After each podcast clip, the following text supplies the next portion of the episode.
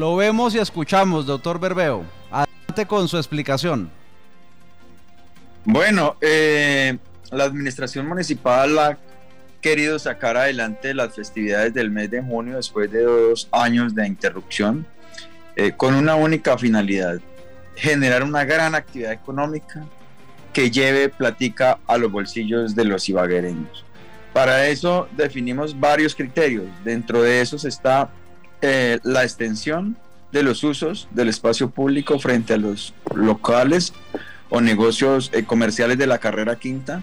la habilitación de los espacios públicos que así a bien quieran tener los ibaguereños, el habilitar el uso del espacio público en las tarimas de los barrios Salado, Picaleña, Ricaute, Villarrestrepo, Estadio,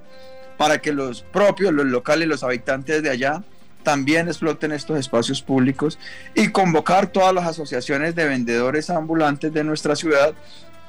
para que salgan a participar de esta actividad económica eh, dentro de las tarimas principales, como es Parque Murillo Toro, la 42 y todas las demás actividades eh, de carácter masivo que estén en la programación de las festividades, también como cabalgatas y,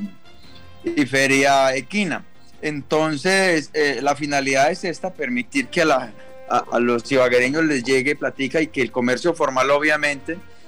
tenga eh, una participación bastante fuerte, como ya se ha empezado a confirmar desde Cotelco. Eh, las reservaciones van supremamente bien, la capacidad hotelera eh, contamos con que para en estos 15 días ya va a llegar a su 100%, en estos 20 días que nos quedan para el inicio de festividades. Entonces, dentro de todo este marco está ese gran principio que es el de lograr generación de ingreso y ocupación para los ibaguereños.